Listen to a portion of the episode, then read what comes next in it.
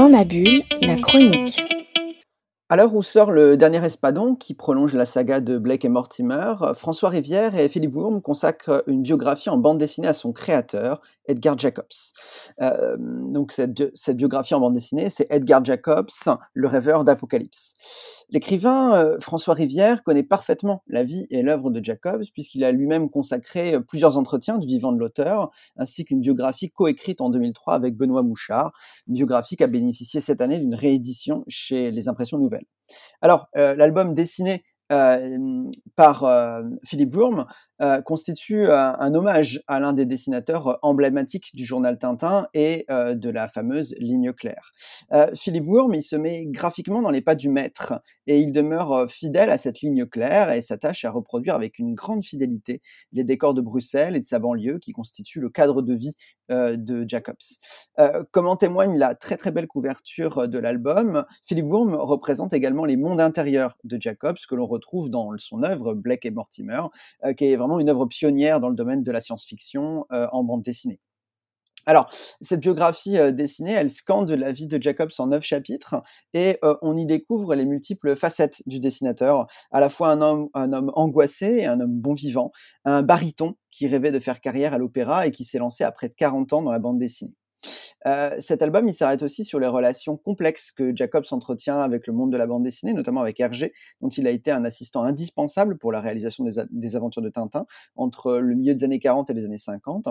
et des relations complexes aussi avec le fondateur du journal Tintin, Raymond Leblanc, qui est brossé comme étant avant tout un entrepreneur.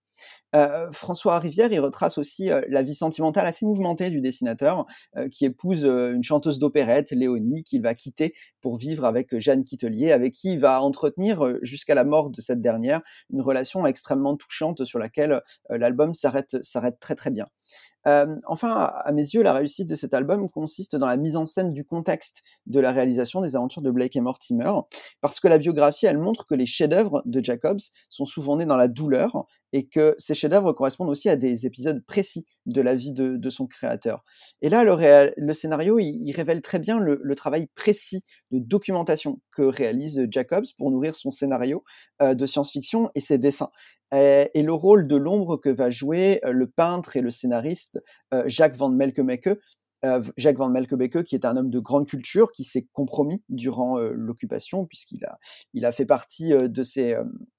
de ces hommes qui ont travaillé pour le journal de collaboration Le Soir, euh, mais qui va fournir, à qui Jacobs restera fidèle, et qui va fournir la documentation nécessaire euh, au dessinateur Jacobs pour ses histoires, et, mais aussi qui va donner son avis sur les scénarios de, de Jacobs. Et là-dessus, euh, euh l'album s'arrête, très très bien sur, euh, sur cette relation. Enfin, à mon sens, cette biographie de Jacobs, c'est une très belle réussite, à la fois sur le plan graphique, parce que Philippe Wurm est fidèle au réalisme de la ligne claire, que scénaristique, avec un hommage qui est sans complaisance tout de même à, à l'œuvre du, du maître Jacobs. Et cet album, il devrait ravir les très très nombreux amateurs de Blake et Mortimer.